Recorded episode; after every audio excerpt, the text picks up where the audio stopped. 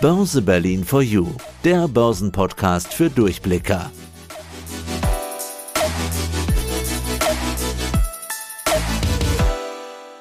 Herzlich willkommen zum Börse Berlin for You Podcast. Wir wollen heute über das Riesenthema China sprechen. Warum reden alle über China? Wie wichtig ist die chinesische Wirtschaft und wie wichtig ist China für Investoren? Und dafür haben wir uns eingeladen Dr. Mirko Wormuth. Grüß dich, Mirko.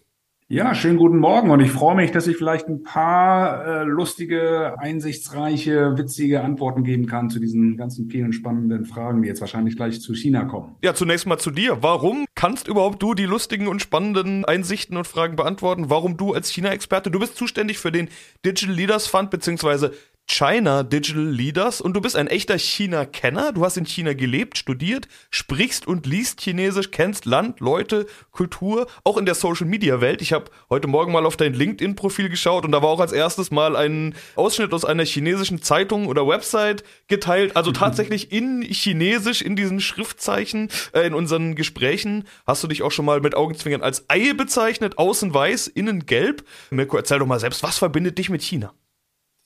Ich habe in Hamburg Jura studiert und bin 94, das im zweiten oder im dritten Studienjahr, dann ein Jahr nach China gegangen, nach Nanjing. Das war ein Stipendium der Studienstiftung und der Krupp-Stiftung, ganz speziell für Nicht-Sinologen, also Jurastudenten, BWL-Studenten, Medizinstudenten. Und das war ein super spannendes Jahr, 94, 95 in Nanjing und bin dann kurz zurückgekommen nach Deutschland, mein Staatsexamen beendet, bin aber dann gleich 97, 98 noch für einen Master an der Harvard Law School gewesen, aber dann schon 98 wieder zurück nach China mit einem ganz spannende Promotionsthema, nämlich Konkursrecht und habe da eins der ersten großen Bücher über das chinesische Insolvenzrecht geschrieben, Ein paar Jahre als Anwalt gearbeitet und bei den letzten 15 Jahre in China dann eigentlich immer unternehmerisch tätig. Also im Grunde genommen jetzt seit 98, 23 Jahre am Stück in China und jetzt seit kurzem wieder in Deutschland, wo ich diesen, wie du sagst, China Digital Leaders Fonds manage, wo wir ganz spezifisch in Technologie und Digitalaktien investieren. Und ich sage mal so schön, ich bin zehn Stunden am Tag mental im Kopf in China, in den chinesischen chinesischen Dokumenten, Policy-Dokumenten, im chinesischen Social Media,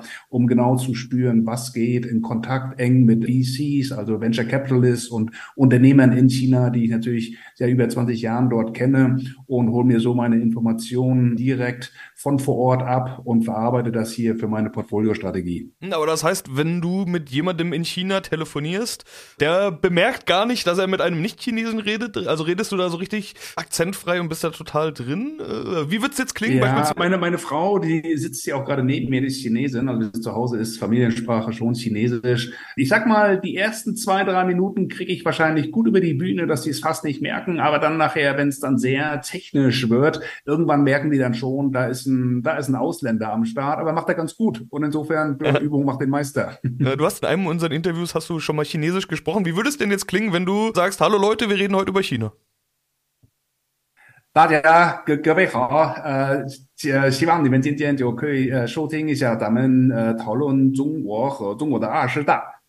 Ja, schau an. Ich habe natürlich kein Wort verstanden, aber über China habe natürlich auch ich schon viel gehört. Die zweitgrößte Volkswirtschaft der Welt. Früher hat man immer über die Werkbank der Welt gesprochen. Davon wollen die so ein bisschen weg. Darüber wollen wir gleich auch noch sprechen. In Corona haben wir gesehen, wie still die Bänder stehen, wenn in China Vollsperre ist, also totaler Lockdown. Da ging ja wirklich gar nichts mehr. Ich will mal die Frage ja halbwegs offen formulieren, damit wir alle so ein bisschen an das Thema China ranführen können. Welche Rolle spielt China für die Weltwirtschaft?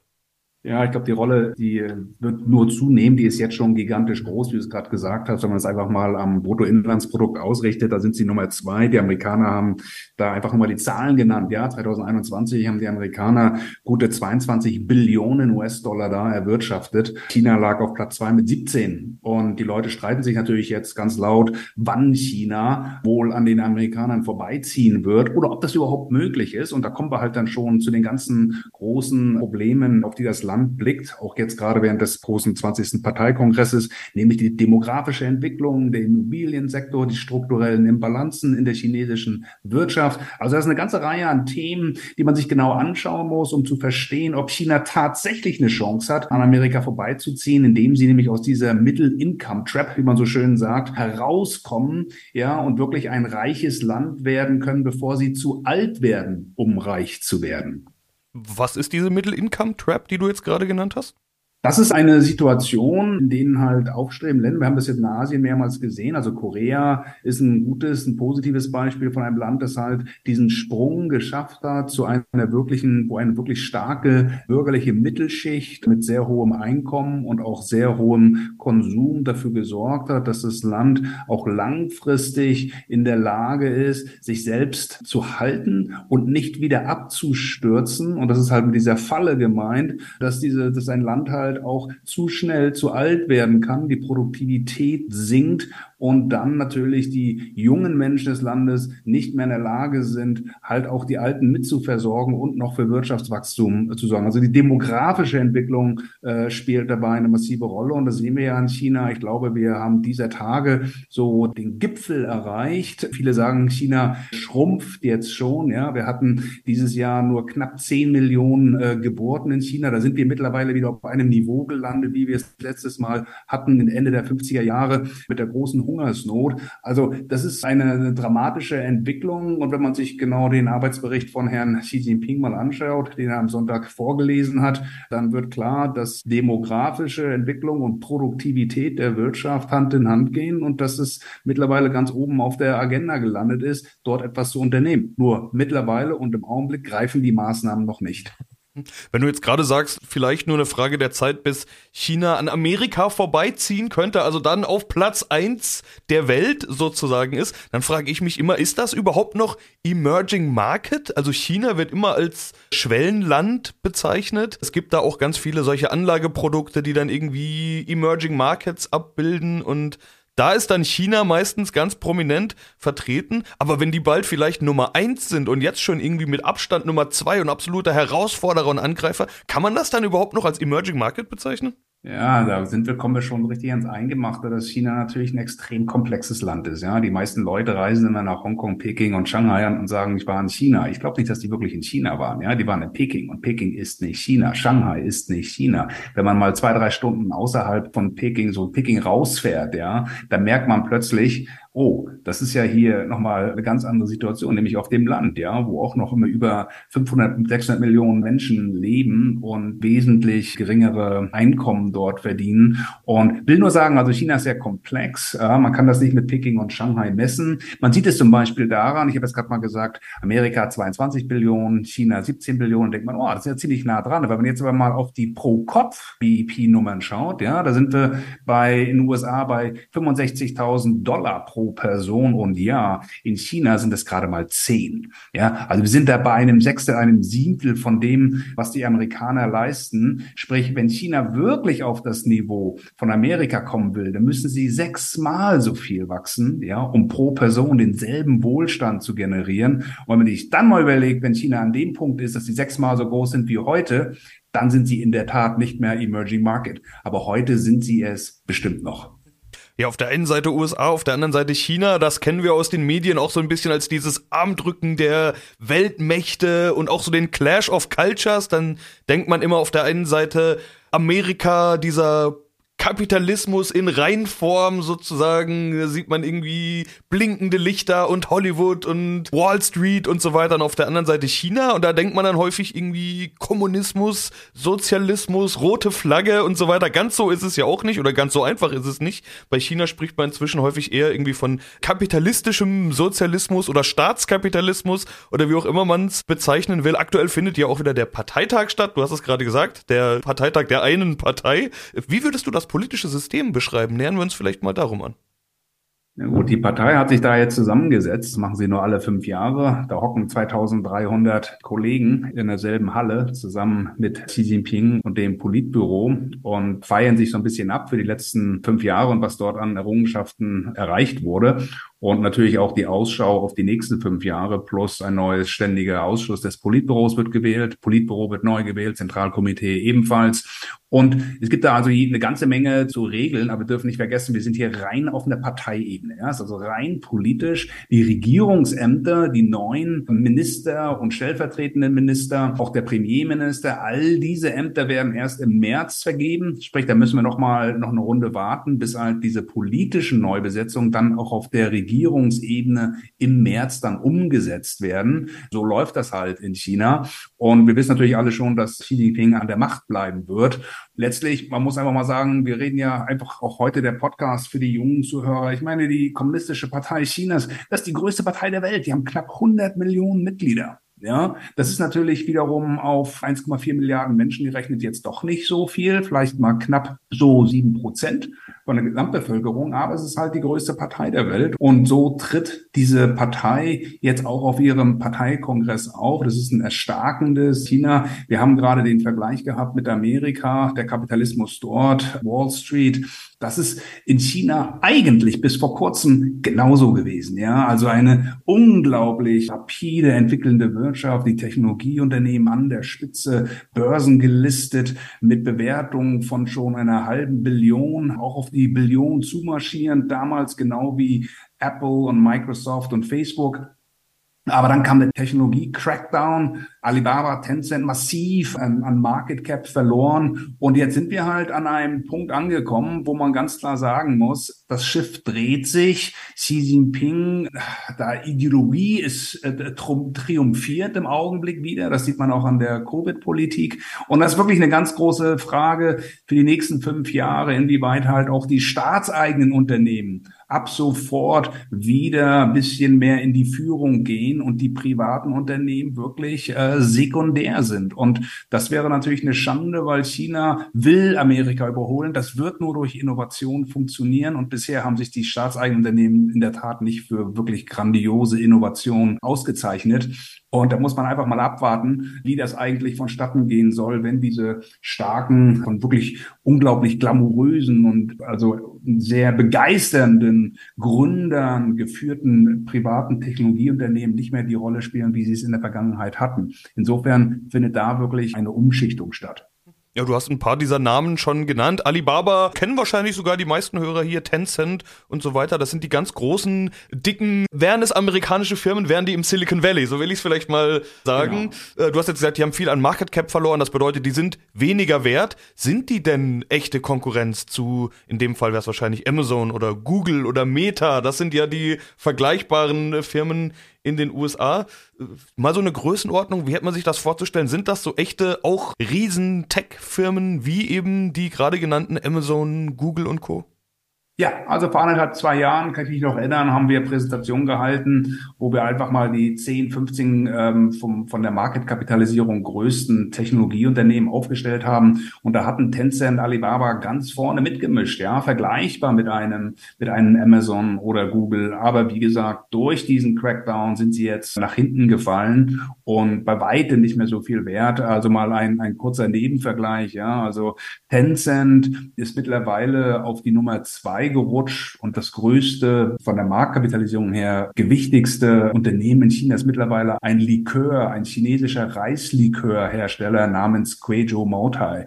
Ja, also so sind die Zeichen mittlerweile an der chinesischen Börse, dass so ein Tencent halt und ein Alibaba nicht mehr ganz vorne mitmischen und einfach zurückgefallen sind im Vergleich zu ihren amerikanischen Peers. Aber nur ein, ein kurzes Wort noch dazu. Also die haben ja nie direkt wirklich einander im Wettbewerb gestanden. Das heißt, die Chinesen sind in ihrem eigenen Heimatmarkt Markt sehr stark, ist ziemlich verschlossen. Mein Facebook kann dort gar nicht seine Services anbieten und seine Apps und gar nicht erlaubt. Und das Gleiche gilt halt auch, dass die chinesischen Geschäftsmodelle dieser Internetriesen in den USA gar nicht wirklich anwendbar oder transportierbar sind. Das heißt, da haben sie sind schon auf der Ebene bereits eigentlich zwei komplett getrennte Ökosysteme entstanden, das chinesische und dann Rest der Welt Amerika dominierte.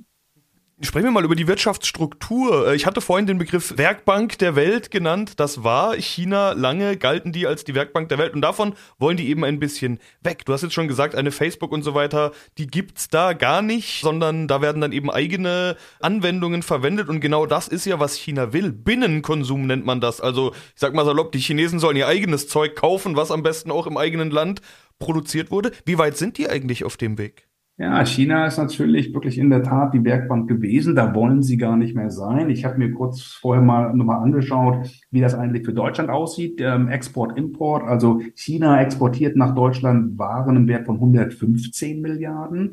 Und Deutschland exportiert nach China mehr Waren, nur ein bisschen, aber immerhin 123 Milliarden. Das heißt, wenn ich mal anschaue, das gesamte Paket Deutschland, China, Handel, liegen bei 240 Milliarden.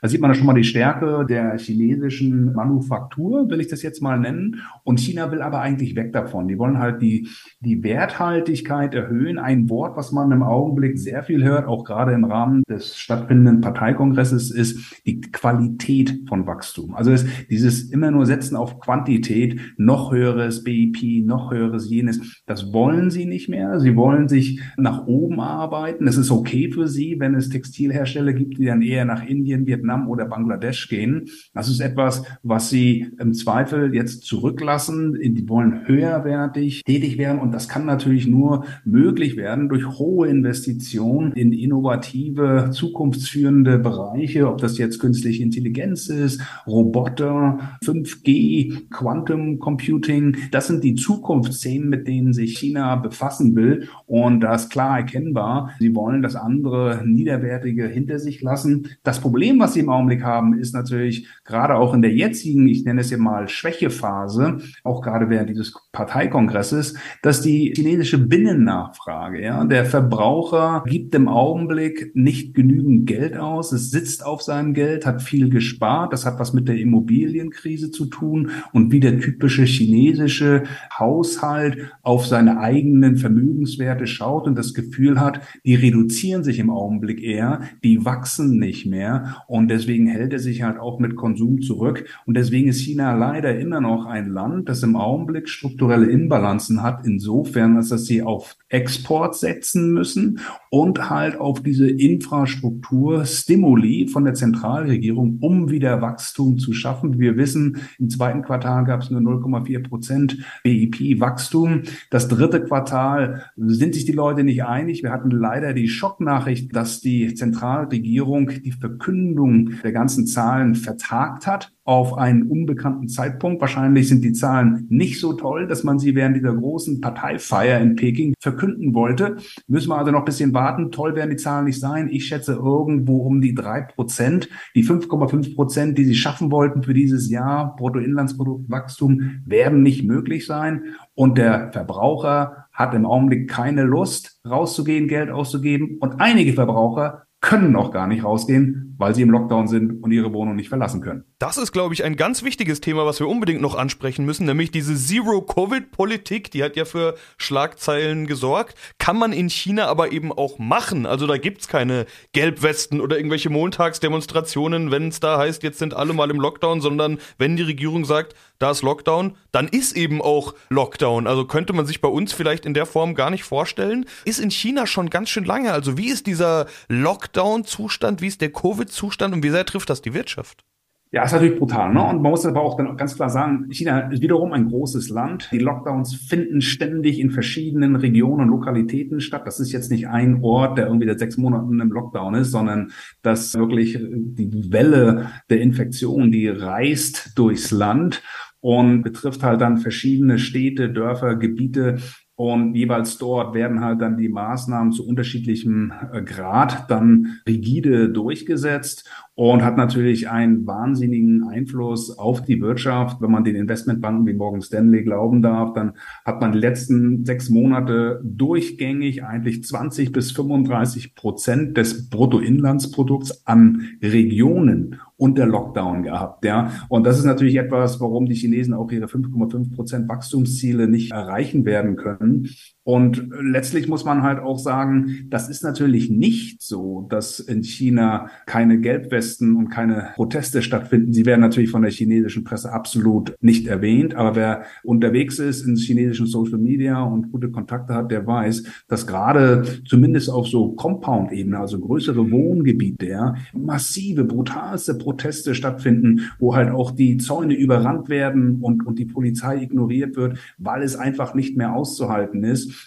Und insofern, das Land leidet unter dieser Politik, aber der Sicherheit wegen, gerade für den Parteikongress und auch bis hin in März, wenn der Nationale Volkskongress dann tagt und diese politischen Ämter dann auch auf Regierungsebene umsetzt, bis dahin wird das so bleiben. Das hat Xi Jinping in der Rede auch klargestellt. Auch vor dem Parteikongress gab es drei große Leitartikel in der People's Daily der, der kommunistischen Partei, die gesagt haben, wir müssen das aufrechterhalten. Es bleibt bei Zero Covid und insofern machen sich die Analysten und Investmentbanker keine Hoffnung, dass da irgendeine große Lockerung vor März, April überhaupt stattfinden wird.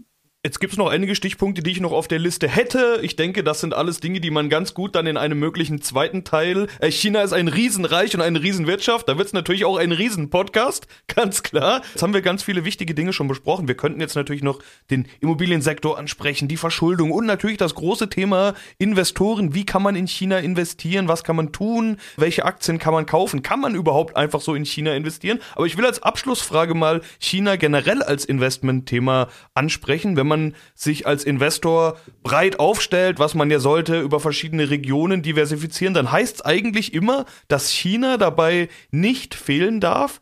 Kommt man als Anleger überhaupt an China vorbei?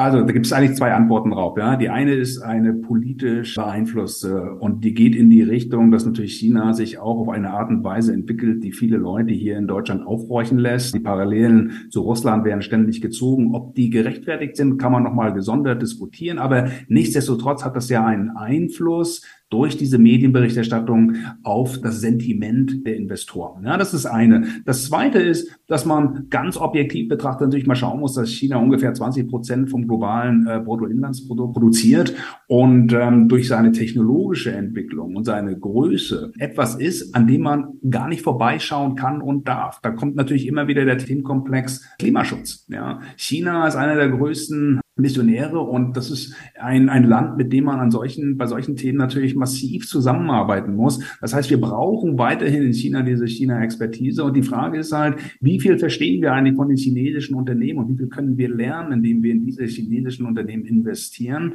und an dieser Reise mit teilnehmen. Aber ich bringe nochmal den ersten Punkt äh, meiner Antwort nach vorne. Es ist im Augenblick halt politisch wahnsinnig schwierig zu beurteilen, wie weit die Verflechtung mit China schon schon zu weit gegangen ist, ob das in bestimmten strategisch wichtigen Kernbereichen zurückgefahren werden muss. Und solche Aussagen werden langfristig auch bestimmen, wie weit man in China mit noch investieren kann und welchen Punkten wir uns halt da raushalten müssen.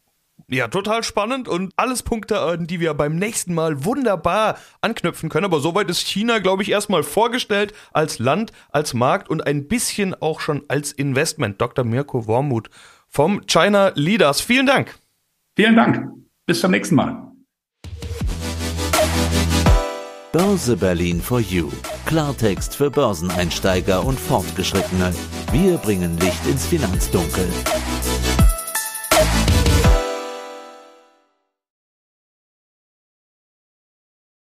Börse Berlin for You, dein Börsenpodcast.